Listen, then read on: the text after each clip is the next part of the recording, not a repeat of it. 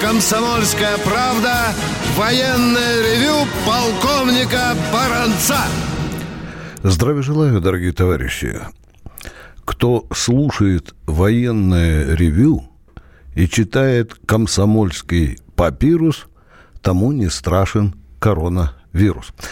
Ну, слушаем военное ревю. Это значит, что с вами Виктор Баранец и Михаил Тимошенко. Здравствуйте, товарищи! Страна, слушай! Дорогие друзья, как мы и обещали, перед 70-летием Великой Победы мы рассказываем о маршалах Победы. Мы уже рассказывали про Конева, про Жукова, про Рокоссовского. Сегодня мы хотим немного поговорить о маршале Александре Михайловиче Василевском. Очень много книг, еще много, еще больше статей. Мы не будем вам их пересказывать. Кому очень интересно, можно найти любопытные материалы на просторах интернета. Мы же с Михаилом Владимировичем обратим внимание на то, что нам кажется наиболее любопытным в судьбе этого великого полководца. Кстати, сразу скажем, чтобы, может быть, молодежь и не знает, что он был и начальником генерального штаба, и членом Ставки, и главнокомандующим советских войск на Дальнем Востоке, где, собственно, и закончилась война. Ну что, еще бы Миша, он был военным министром, да? Вот эти вот должности. Советского Союза. Ключевые, да, да. Советского, Советского Союза. Ну что, дорогие друзья, пройдемся по некоторым любопытным деталям, на которые я, например, обратил внимание. Несколько лет назад я прочитал интервью сына Александра Михайловича, который пожаловался на то, что его отец обделен славой. Ну, э, некоторые молодые журналисты э, в своих статьях об этом великом маршале говорят, что он не раскрученный. Я не знаю, насколько Правильно это говорят. этично. Ну, что еще? Его роль, э, э, говорят, в войне недостаточно оценена, э, как и победа в Сталинградской битве, где он, в общем-то, сыграл одну из ключевых ролей. Миша, когда я прочитал о обделенной славе, я думаю, чем же вызвана обида была? Посмотрел на... Чья обида? Э, сына, на, на то, что недооценивают отца. Я побежал, значит, посмотрел. Памятники есть, улицы есть, площади э, э, есть. Э, бюсты есть, э, корабли его имени есть, еще много-много наименований, память очень широкая. А оказывается, Миша, к стыду своему я узнал, что в Москве нет памятнику Василевскому. На Южно-Сахалине есть, Южно-Сахалинском, в Хабаровске есть. И лет пять или шесть назад большая группа историков, военных обращались в Кремль о том, чтобы надо бы вот поставить памятник Александру Михайловичу, потому что он заслуживает этого, но до сих пор никаких телодвижений нет. Я был в студии Грекова, разговаривал со специалистом, говорю, вот если завтра президент скажет, памятник давайте поставим заслуженному человеку, за... Они сказали, ну, за 30 дней мы у памятника уже можем э, поставить. Ну да, да, лошадь у нас на заднем дворе да, стоит да, чугунная. Да. Ну что, дорогие друзья, какие штрихи и моменты э, обращают на себя внимание в судьбе маршала Василевского. Он чем-то похож на некоторых своих предшественников, э, таких же маршалов, знаменитых полководцев, которые вышли из семьи священника. И вот это вот, вот этот момент в жизни до определенного времени мучил его, потому что, говорят, были указания, что там поменьше контактируйте даже с отцом. Даже, ну да. Да, некоторые судачили, что чуть ли не приказ Сталина был, чтобы порвал он э, со, и, и общение, Отношения. Письма, да. да. А вот когда ты помнишь, повернулись лицом к церкви, ну, когда иконка летала, помнишь, над Москвой? Помнишь? Ну, когда да, да, окончательно да, забыли марксизм, ленинизм, да, который, вообще говоря, исключал патриотизм. Да. Вот тут другой разговор. Вот тут и, в общем-то, посоветовали Александру Михайловичу обратиться э, к церкви. Ну что, судя по его мемуарам и по показаниям других полководцев, которые были свидетелями разговора с Васильевского со Сталиным, он, как и Жуков, иногда, ну, более-менее интеллигентной форме он противился Сталину.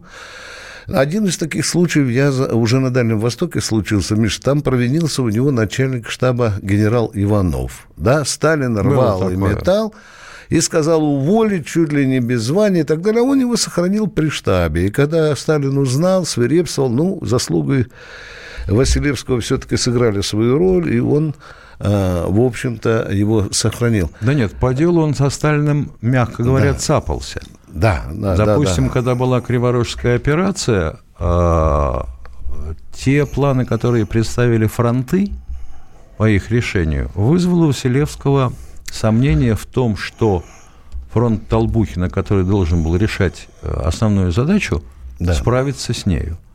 И для того, чтобы убедиться в этом, он полетел туда, к Толбухину.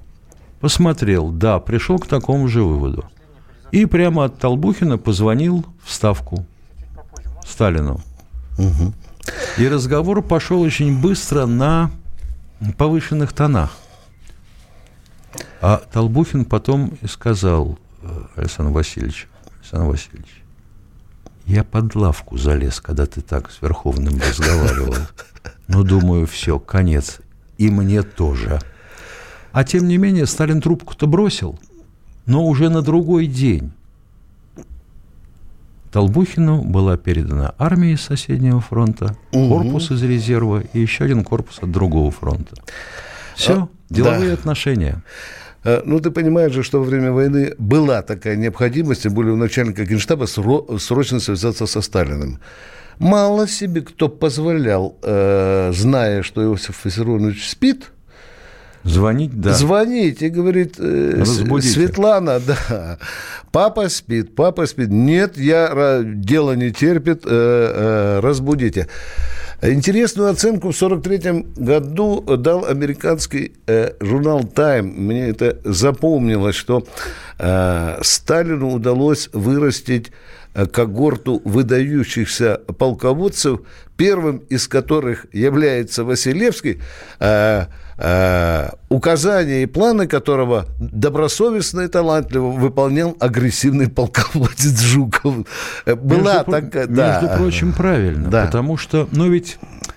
Со Славой, как я понимаю, дело такое. Народу mm. нужны герои. Какие герои? Если полководец, то какой? А вот как у братьев Васильевых, где Чапаев. Mm. Впереди на лихом коне, коне сзади да. бурка, клыки торчат в обе стороны – в руке шашка в правой, в левой красное знамя. И всех матом и вперед. Или такой же, вот как Жуков у нас в кино, при трехстах стволах на километр фронта, а противники не докладывают. Клад, трубка брошена. Елки-палки. А вот то, что, вообще говоря, а, как организована работа с генштабом фронтов, ведь никто же, ну, я понимаю, что, наверное, это неинтересно. С другой стороны, я не сценарист и не режиссер – я не знаю, как это показать. Вот ставка дает директивы. Вот надо бы наступать туда, надо бы сделать то-то, то-то, то-то. Генштаб эти директивы разжевывает для фронтов. Фронты должны представить планы своих операций. Генштаб должен их посмотреть, почесать голову и сказать, нет, нет, вот здесь у Рокоссовского не хватает как минимум одной танковой армии. Вот здесь у Жукова не хватает того-то, у Конева не хватает того-то. Посчитать количество заправок для авиации и организовать доставку на аэродромы. Продовольствие, боеприпасы – это, вообще говоря, все работа генерального штаба. Этого никто не видит. Потом командующие фронтами собирают командармов – штабы фронтов вываливают план операции, утвержденный Генштабом, армии должны сделать свои планы и прибежать э, в штаб фронта, снова их утвердить. И так вниз до батальона включительно. Этого же не видит никто. Да. Про это не пишет никто. Ну и... Штаб отвечает за организацию боя и управления. Это кто-нибудь видит? И если генштаб – это мозг армии, тогда любой командующий – это мозжечок, потому mm-hmm. что он шевелит руками. И вообще говоря, начальник штаба, понимаешь, это вот как врач. Ему врать нельзя, ему соврать нельзя, потому что иначе он расчеты и решения примет неправильные. И ты потом будешь страдать. А с врачом тоже так нельзя. Да, кстати. Кстати, кстати, правильно, Миша, кстати, я тоже вспомнил. Сегодня день рождения начальника Центрального клинического госпиталя Вишневского, генерала медицинской службы Александра Владимировича Есипова. О, Уважаемый Александр Владимирович, сотни Э, людей, э, с которыми вы знакомы, и которых вы э, излечили от болячек, даже тысячи просили поздравить вас с днем рождения и сказать, что вы лечите не только скальпелем, но и своим сердцем, своей душой. С праздником вас, с днем рождения. Перерыв.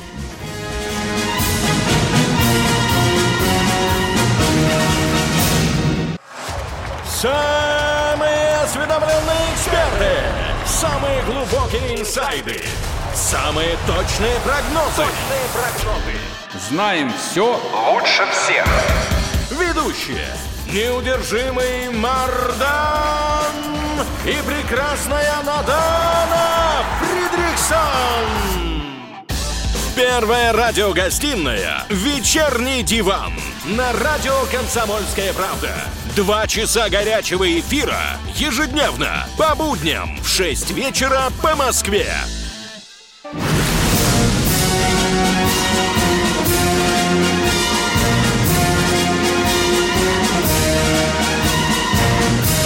На радио «Комсомольская правда» военное ревю полковника Баранца.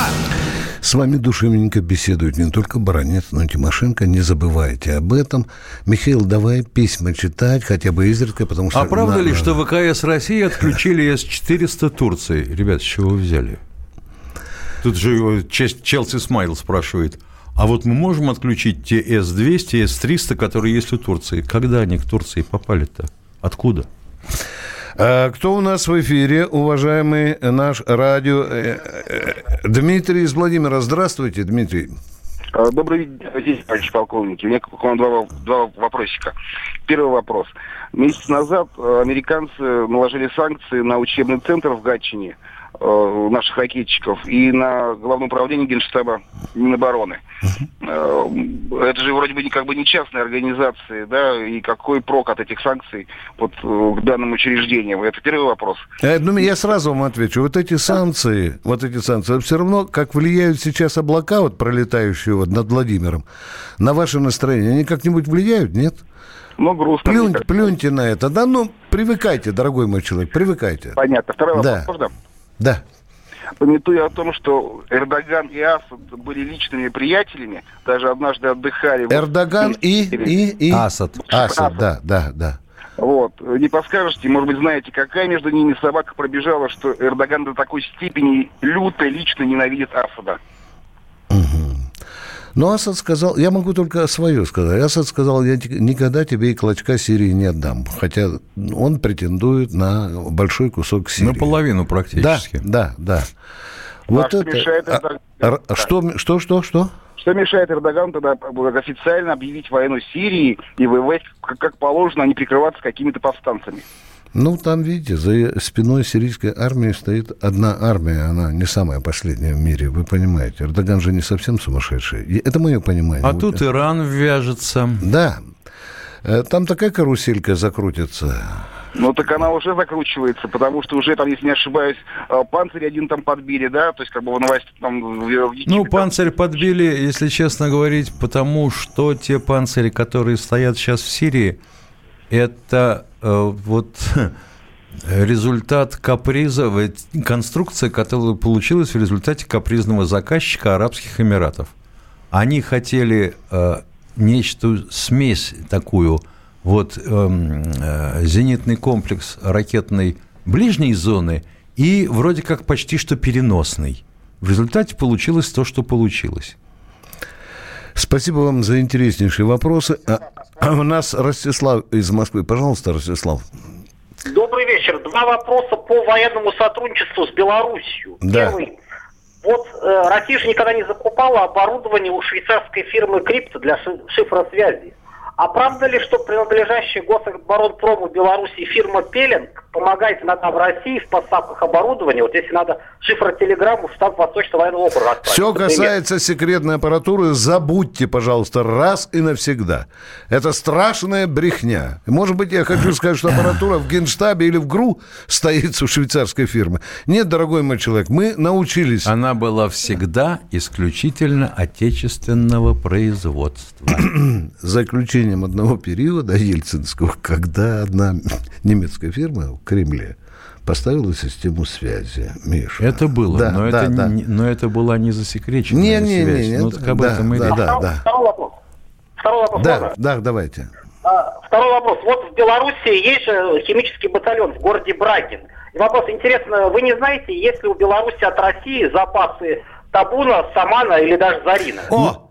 Ага. Вот как вовремя Руслан вернулся к теме боевых отравляющих веществ. Да. Он тут спрашивал, что собираются делать Петров и Бошеров. Руслан, сообщаю... Ростислав, Ростислав прошу да. прощения. Ростислав. Да. А Бошеров интересовался вашим адресом.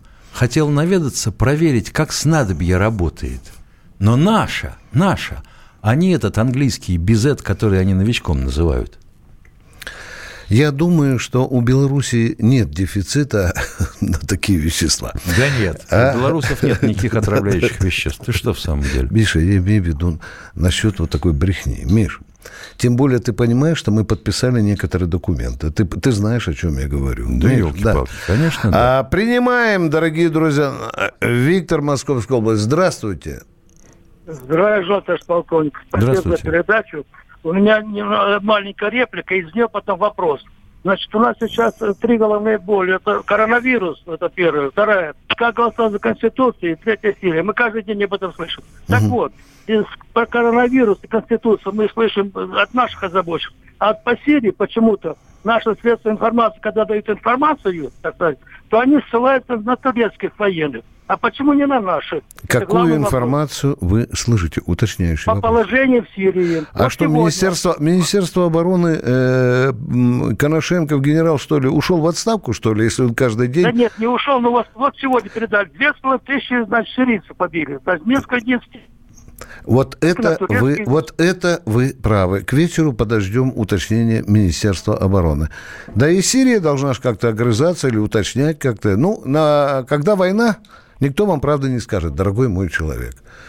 Миш, ну, по сути, конечно, конечно, что наш слушатель прав, да? Э, сирийцы могли сказать, что они 5 тысяч уничтожили, вернее, турки могли сказать 5, 6, 7. А... Могли сказать, что половину Турции да, уничтожили. тут только уши подставляют. Но вы абсолютно правы. В такой информационной войне, тем более, что когда война идет, здесь надо действовать агрессивно, и на опережение. Продолжаем военный рем. Здравствуйте, Андрей из Москвы. Здравствуйте. Здравствуйте, товарищ полковники. У меня вопрос о целесообразности посылки наших двух фрегатов в Сирию. Угу. То есть э, первый аспект, это значит, что если по доктрине Монтрео турки, ну, возник какой-нибудь конфликт с Турцией, да. и турки перекроют проливы, значит, фрегаты окажутся там в мышеловке. В да. какой такой, мышел, в какой такой мышеловке? Сейчас, сейчас, сейчас нет, вот... не сейчас. Нет, нет, нет. Давайте не говорить, не навязывайте. А давайте нам. говорить, Но если уж вы сказали, подтвердите. Окажутся, окажутся, ну, Это я думаю, на мой взгляд, по-моему. Миш, продолжай, ты хотел что-то сказать. в какой тебя. мышеловке? Вы считаете, что Средиземное море – это мышеловка? Ну, а как они оттуда вернутся? Через обратно? Гибралтар на Северный флот или на Балтику, если надо. Но для этого по дороге никто на них напасть не должен. А почему сейчас А если не напасть, это вы не думаете, что это казус Белли? Это приглашение к войне? Вы что в самом Нет, деле? Вот Мы живем в мире абсурда. Взрослые... Мы живем в мире абсурда с вами. Взрослые люди, одни говорят, что на Украину не худо бы, допустим, наши танки бросить. Другие говорят, что вот наши фрегаты утопят в Средиземном море. Вы назовите мне, какой корабль утопили советский, допустим, американцы до 92 -го года, или мы утопили американский после 92 -го? Можете назвать? Э. Нет. Ну так чего гадать-то? Да. Здравствуйте, Алла Бут. А, дорогие друзья, у нас в эфире жена Виктора Бута, который сейчас находится в заточении в Соединенных Штатах Америки. Алла, здравствуйте, вы в эфире? Да, добрый день, Виктор. А, Алла, если будет сейчас перерыв, то вы оставайтесь в эфире. У меня один вопрос для начала. Вы были недавно э, в США?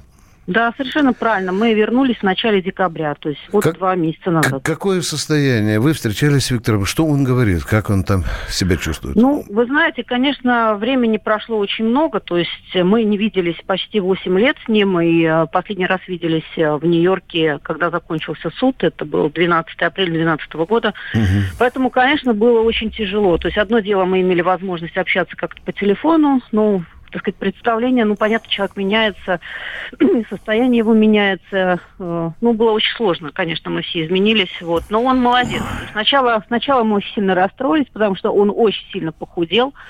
Вот. Но потом э, в процессе какого-то вот уже привыкания, общения уже было понятно, что это он, так сказать, э, делал целенаправленно, то есть он серьезно занимается йогой, серьезно а, соблюдает там определенную диету, насколько это возможно в рамках тюрьмы делать и, так сказать, с тем рационом, которое, которое там предлагается. Вот, поэтому это скорее следствие не какого-то там тяжелого заболевания, а просто следствие вот его какой-то... А, то есть он реально в хорошей физической форме. Хорошо. Он такой Алла, вот сухой. Такой, Центровой да. вопрос. Как вы, жена Виктора Бута, оцениваете позицию российских э, МИДа и других органов в борьбе за то, чтобы Виктора освободить из заточения? Вот в целом в целом? Пожалуйста. Ну, ну, позиция у нас уже давно понятна, то есть об этом, так сказать, неоднократно заявлялось. Другое дело, что американская сторона э, никак на эту позицию не реагирует. И вот буквально э, в, в январе месяце, в середине, после того, как Виктор практически э, три года находился более-менее в нормальных условиях, то есть его перевели из блока строгого коммуникационного режима э, на общий режим, опять-таки строгий, если там вся тюрьма uh-huh. федеральная, она вся строгого режима, то вдруг uh-huh. неожиданно в середине января его переводят обратно. То есть в тот именно блок, где в основном находятся, так сказать, люди по обвинению в терроризме, где он провел первые свои пять лет, где практически ничего нельзя. То есть мы сейчас а, лишены связи. У нас всего осталось один-два телефонных звонка в неделю. Практически мы не можем нормально общаться, как-то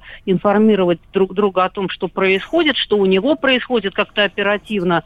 А, вот. А, связи какой-либо, а, скажем, электронной тоже как таковой нет, да, и она вся задерживается примерно а, на, две, на 12, там, на две с лишним недели. Спасибо, То есть, Алла. опять-таки, Спасибо. да, вот недавно Мария Захарова делала заявление по этому поводу, да. да, что, так сказать, наше правительство не оставит это без внимания. Но я пока вот жду визита наших дипломатов к Виктору, которые вот давно и, и обязательно, Алла, нам позвоните, обязательно нам расскажите об этом. Спасибо. Это, в эфире была Алла Бут. А это военное ревю. Сейчас перерыв.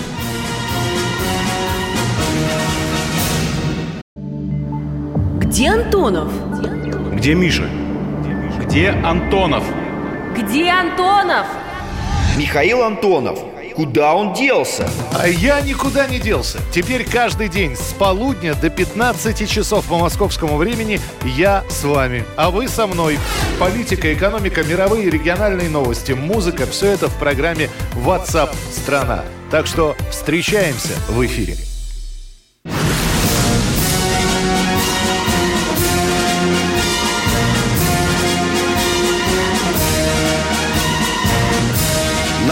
Радио «Комсомольская правда» военное ревю полковника Баранца. На ваш вопрос отвечает, напоминаю, и полковник Михаил Тимошенко. Мы здесь вот вдвоем, теплой студии, принимаем ваши звонки и письма.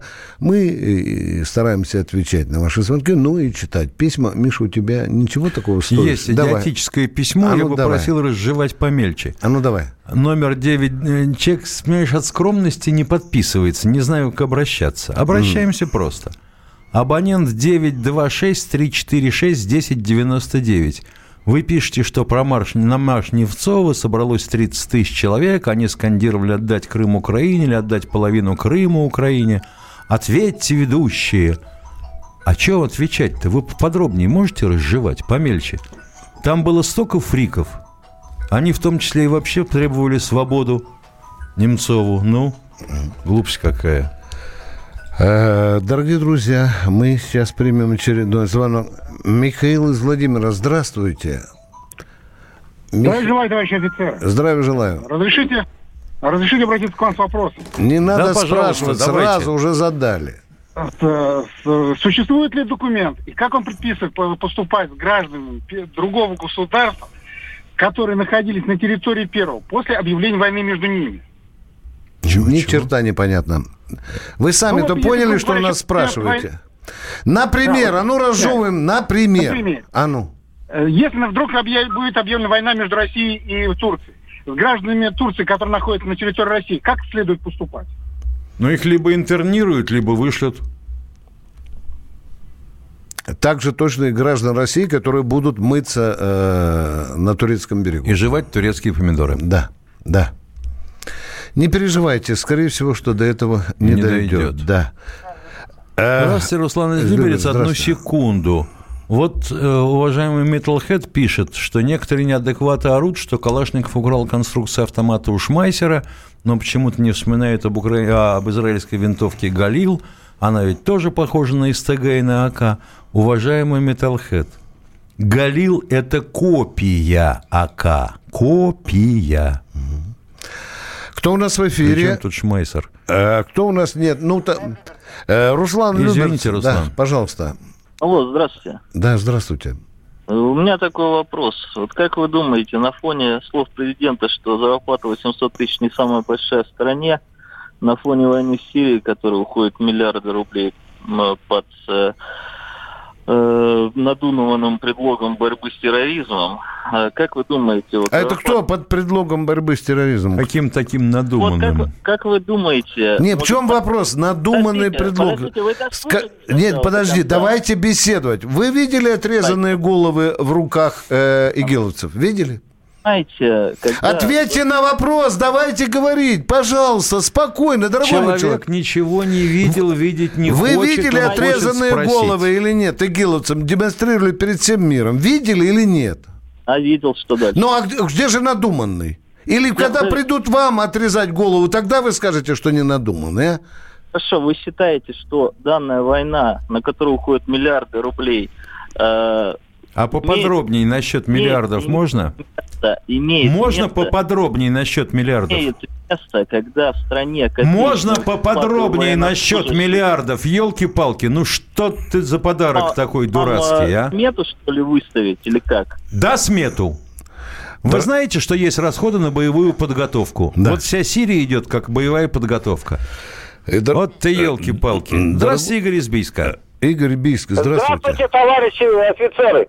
Два вопроса для Михаила Владимировича. Пожалуйста. Первый вопрос. Основные потери от дронов, я вот слышал в новостях, в Сирии. Можем мы всем помочь? В смысле, какое-нибудь оружие для противодействия этому? Вообще кое-что у нас есть, но дело в том, что э, мы же не ставили себе задачу и не обещались защищать Сирию и Асада. Мы, по идее, обещались бороться с терроризмом. Ну, это что? Значит, мы должны притащить туда свои дроны, свои средства ПВО и РЭП, которые будут бороться с этими дронами.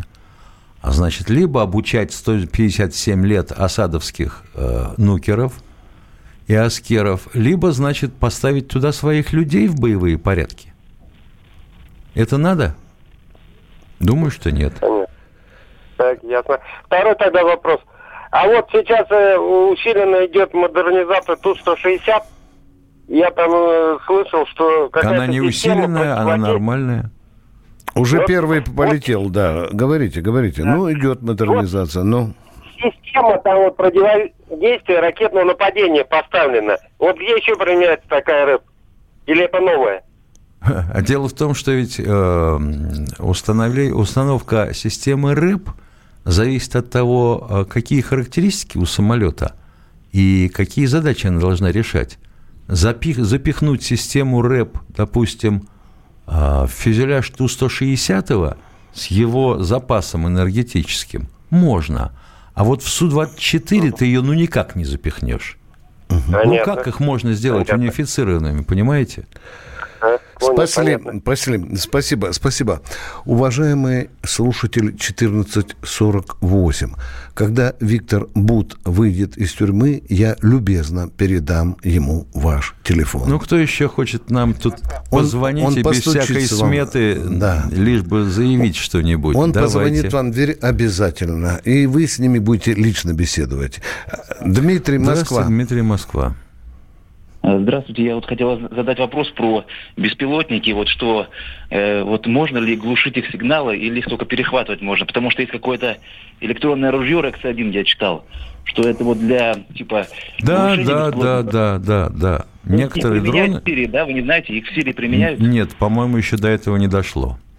А ну, ну на выставке армия, по-моему, армии 2016 показывали, показывали даже э, фильм реальный, когда летит беспилотник, когда наша аппаратура, кстати, в Воронеже изобретенная, она его присаживала так спокойненько, и можно было забирать из бурьяна. Можно да. глушить, да? Ну, ну, практически э, да. Да. А, спасибо. Но это задача на завтра. Война в Сирии нас многому учит. И продолжаем. А, Подольск у нас. Здравствуйте, Миша.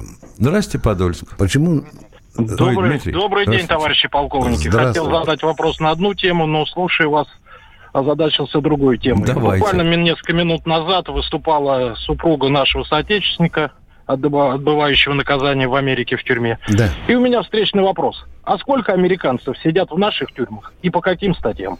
О, папа. На этот вопрос... Ой, совсем недавно, совсем недавно одного запихнули. Вой был и, Вой и, был и выпустили, и да, и выпустили, да. Да, значит, у нас сидит один из инвесторов по делу Беринг Восток. Сидит, сидит, сидит, сидит, сидит, сидит еще один, который вроде как выполнял роль связника. Вот трое точно. чего? Кого с кем? Своей ну, разведки... Ну, не с вами, он со своим агентом да, разведки. Да, да, да. Но ваш вопрос абсолютно понятен. Он по-русски переводится так. Неужели мы за задницу не могли бы где-нибудь взять... Пока взяли, вот, по-моему, троих. Парку-тройку американцев и также засадить. Абсолютно адекватным образом. И влупить 25 лет. И плевать, что там нам американцы скажут. Понимаете, да? Мне, мне уже легче. Спасибо. Пожалуйста. Спасибо вам. Спасибо вам. Спасибо. Поехали. Давай. Здравствуйте, Виктор Павлович. Одну секунду. Пишет нам Да-да. некто по, по имени И. Угу. Посмотрел фильм «Видуэй». У меня пару вопросов. Когда пикировал американский самолет на авианосец японский, его реально сложно сбить с помощью зениток? Реально угу. сложно. А их там было очень много. Один черт, реально сложно. Вы представьте себе самолет, который падает на тебя почти вертикально со скоростью километров 600 в час. А вы должны еще в него попасть и не убежать, и не намочить штаны. Кто у нас в эфире? Москва, Виктор Павлович, здравствуйте. Алло, да. добрый день. Добрый день. Скажите, пожалуйста, как получить гражданство э, людям, которые в Таджикистане служили в э, пограничных наших войсках, а им здесь отказывают, хотя у них и жилье, и все здесь есть. Были Сахарова, так там вообще кошмар, что творится. Нет, сам. То есть, ну, ну, люди, которые, которые защищали нашу честь э, э, за границей, которые были посланы нашим государством в свое время – свое время... И что их на родину не пускают? Мне известна эта проблема. А что их не пускают на родину, что ли, или что? Нет, да, не дают гражданство. Хотя у них есть все. Внимание 42, на... 42 года. На же стрелялся, на, отправлял друзей э, двухсотым. Так, ну, без... это же кошмар, что делается. Без паники, без паники напишите письмо в комсомолку. Не наврите даже в запятой, пожалуйста. Опишите нам всю ситуацию. У нас будет очень много вопросов. Э, лучше разбираться это вот по телефону, по редакционным или на бумаге. Уважаемая э, Ольга, пожалуйста. вы пишете о своем своей бабушке, которая ветеран Великой Отечественной, но приравнена. Труженик тыла, имеет медали, ветеран труда, инвалид второй группы, ютится в одной комнатке с сыном в общежитии на 14 метрах. Пожалуйста, подробно изложите все. И отправьте письмом на адрес «Комсомольской правды». Угу. То, что вы написали нам вот вкратце в открыточке в этой, угу. недостаточно. 39-му вопрос встречный. Э, как так оказалось, я спрашиваю, это баронец, что 3,5 тысячи граждан Российской Федерации убежали воевать э, на стороне ИГИЛа, а теперь многие возвращаются назад и ходят у вас под балконом. Так надо их нас там бить в серии или здесь будем вылавливать, как клопов? Подумайте, пожалуйста. А прямо с, с гранат бросать да. с балкона. Пока они к вам не постучали. Перерыв, дорогие друзья, коротенький перерыв.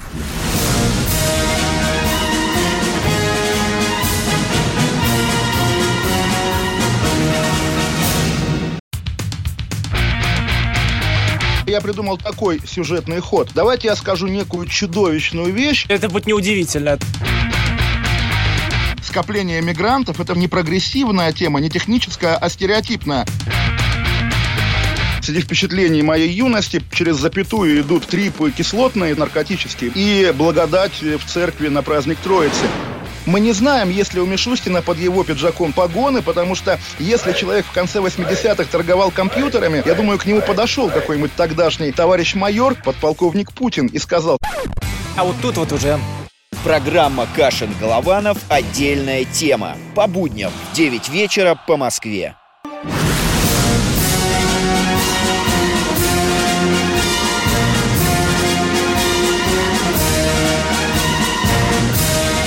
Радио «Комсомольская правда» военное ревю полковника Баранца. Здесь же рядышком разговаривает с вами полковник Михаил Тимошенко. На, на нас Миша обижается. Отвечайте, пожалуйста, на все вопросы. Вот у нас будет полторы тысячи. Пусть радиослушатели там торчат, а мы будем письма читать. Допустим, пропускаете вопрос про письмо а, Василевского о Солженицыне. Отвечаю коротко. Это был такой щелчок по носу, по носу Солженицыну со стороны э, маршала. Он его просто размазал в щент. Это было письмо гражданина великой державы, э, скажем, с писателем э, средней руки, ненавидящим эту державу. Поехали дальше. Кто у нас? Борис, Московская область. Борис, Здравствуйте, Борис из Московской области. Слушаем вас. Здравствуйте. Добрый день, Виктор Николаевич и Михаил Владимирович. На этой неделе планируется встреча Владимира Путина и Эрдогана. Да. Вопрос. Не считаете ли вы, что это, эта очередная встреча не принесет положительного результата до тех пор, пока Эрдоган не выполнит требования президента Сирии Паша Асада о выводе из территории Сирии незаконно вторгшихся турецких войск. Ну, вам же Эрдоган ясно сказал. Мне не нужно приглашение Асада. Меня пригласил туда сирийский народ. О, высота лицемерия. Какая красота игры. Да, а? да, это бесполезная встреча, бесполезная. Нет, дорогой мой человек, не надо а сразу... С, с этим бандитом Эрдоганом. Это уже эмоции. Это уже эмоции. Я думаю, что Нет, будут выработаны... Это эмоции. Да, мы понимаем, да, если мы сразу будем даже в лицо бандиту говорить, что он бандит, мы никогда с ним не говоримся. Я думаю, что будет выработаны какие-то новые правила игры, исходя из реально сложившейся ситуации. Она очень тяжелая. Я... Давайте подождем. А тогда будем звонить на военное ревью Баранцу Тимошенко и говорит, блин, ты видишь, я говорил, я говорил. Давайте, кто у нас... Сергей Москва, здравствуйте. Здравствуйте, Сергей из Москвы. Одну секунду. Уважаемый Metalhead, вы пишете, правда ли, что выходцы из Белоруссии и России в иностранном легионе во французском? Угу. Это РНЖИ, да? Считаются одним из лучших бойцов. Правда ли это? Да, правда. Все, слушаем, кто у нас звонит. Кто у нас в эфире? Москва, Сергей, Сергей здравствуйте. Здравствуйте, товарищ полковники. У меня вопрос э, сразу к двум полковникам. По вашему мнению, что нам э, лучше всего, на что нам лучше всего обратить внимание по наращиванию э, самолетов, танков, вертолетов, подводных лодок? Зачем это а? нужно делать? Скажите, зачем? Можно встретить вопрос? Поговори со мной, дядя. А? Зачем нам по наращиванию? Зачем ну, наращивать? Может быть, ну, хорошо. Я, так не, ну, ли, либералы же говорят, что мы же он с голоду подыхаем. А зачем нам клепать новые танки, пушки и так далее? У нас ну, пока этого достаточно ничего. добра, дорогой мой человек. Но ведь угу. нам же говорят, э, масло и хлеба давай, а не танков и пушек, дорогой мой. Путин же сказал, у нас пока все нормально. Но у нас есть госпрограмма вооружения. Э, мы сколько денег государство дает, сколько их и делаем. Пока нет необходимости в этой гонке вооружений. Дорогой мой человек, mm-hmm. что вы за все, все, все Спасибо, спасибо, спасибо. Воронеж, Воронеж. Воронеж Здравствуйте, товарищ. Лидия из Воронежа. Да, здравствуйте, Виктор здравствуйте. Николаевич. Виктор Николаевич. А здесь и Михаил говорили... Владимирович Лидочка. Вот я, Ой, вы простите. знаете. Да, пожалуйста, да, да. Калчеры, калчеры, да. Поехали, Лида, да. Я да. обращалась к вам э, в январе месяце э, по вопросу установки памятника отцу. Э, вы сказали, что обратиться мне надо будет в военкомат у нас, Воронежский. Угу. Я обратилась, мне отказали. Вы сказали прислать вам э, письмо, ну, в общем, я послала 23 января. Пришло угу. оно к вам в феврале. Я, я читал это письмо, взял его на сердце, пошел в Министерство обороны, и, то, и тогда сказали, вот изменят закон, идиотский закон. Вы слышите, что я говорю? Да, да. Позорнейший закон. Недопустимый закон изменят, тогда мы выполним этот закон. А сейчас вот такую... И поблагодарим депутатов Государственной Думы, которые приняли этот дурацкий закон. Впереди выборы, и я знаю, как вы будете голосовать. Спасибо вам большое. Чем смог, тем помог. Миша, что у тебя читать? Ой, здесь читаю, не очень понимаю, к кому обращено. Для наведения справки о нахождении в плену Центральный архив МО РФ рекомендует обращаться в Управление госбезопасности области по месту призыва в армию угу. или в Управление Федеральной службы контрразведки по месту жительства, а для наведения справки о пребывании в концлагерях в Центр розыска информации ЦК ОКК РФ Москва, Кузнецкий мост, 18, дробь 7 или в Центр хранения историко-документальной коллекции Москва, Выборгская, дом 3, корпус 2. Можно обращаться, хотел бы добавить, можно еще обращаться в Дрезденский центр а, обработки информации. Там хранятся данные по немецким лагерям военнопленных. Это бронец. Я на всякий случай запомню, что у нас госбезопасности. Но это, видимо, Беларуси да, имеется да, да. в виду. А, э, Сергей, здравствуйте, Сергей Иванович. Волгоград, здравствуйте. Сергей. Волгоград, здравствуйте. Да. Товарищ Терра, Э, у меня вопрос, я немножко остал по поводу маршала Жукова. Значит, вот есть две книги о нем Виктора Суворова. Ну, источник вы взяли факты серьезный. О его бездарном руководстве. И ну, по, Суворов же это гений, да, правильно, да? Вы ему свято Не, ваше верите. мнение какое? Можно узнать? На помойку, дорогой мой человек, даже на помойку, и то вы, это большая честь. Сжечь к хренам собачьим это ложь. А вы читали? Нет? Все читал, что выпускал Суворов и плевался. Понимаете? Мне даже стыдно было подходить к выдающимся историкам военным, которые мне сказали, ты что, с ума сошел? Ведь там просто смешана ложь, понимаете? Великолепно сделанная ложь, рассчитанная на большие уши лохов. Вот суворовская ложь, она как раз предположена, э, э рассчитана на такие уши. Да. То есть там не факты приводятся? Не, ну кто так такой что... Суворов, чтобы давать такому оценку гиганту? Ну вот давайте Нет, подумаем, не, а? Не, не Понимаете? Это о фактах идет речь. Вша, которая замахивается там на Эйфелеву а башню. Это смотря как факты по -по представить. Да, вот тут он большой искусник. Вот. Ну, факты открытые факты, и сослуживцы, и прочее, прочее. Да, ну... Да, и вы да. с сослуживцами говорили. Дорогой мой Что человек. они говорят? Э, больше всего правды в суворовских книгах это имя, отчество, воинское звание того иного начальника или политика. Вот это вот там он не врал. Понимаете? А дальше начинается предвзятая брехня. И водят вас за нос. И нас тоже. Ни хрена в ссору не получится. Здравствуйте, Александр из Казани. Э, здравия желаю, товарищ полковник Александр Казань. Вот, 24 февраля это Владимир Лособин и Стариков вели передачу это, на тему это, нужна ли это России это, тренировка в боевых действиях. Вот, они задали такой вопрос по обсуждению в своей программе. Вот. Я позвонил... Мне а сказал, что за дурацкий что... вопрос? Что это за, дура... за дурацкий вопрос? Нужны ли спортсмену тренировки? Может, такой вопрос давайте обсуждать, а? Ну что за хреновина, а? Вот так тем для обсуждения было. Я сказал, и позвонил, сказал, что обязательно нужно, пускай это, это в боевых действиях участвовать бо... наемники, вот где в вашей стране это... Понятно, вот. тренировки нужны. Армия, как и спортсмен, должна быть в великолепной форме. Миша, у тебя есть что-нибудь осталось уже? А как относиться к словам турецкого советника Эрдогана о том, что они могут подорвать Россию изнутри, опираясь на 35 миллионов мусульман? Э, ответим завтра в 16.04. С вами были полковники Баранец Тимошенко. Всего доброго. До завтра. Банковский сектор. Частные инвестиции. Потребительская корзина. Личные деньги. Вопросы, интересующие каждого. У нас есть ответы. Михаил Делягин и Никита Кричевский. В эфире радио «Комсомольская правда». Час экономики. По будням в 5 вечера.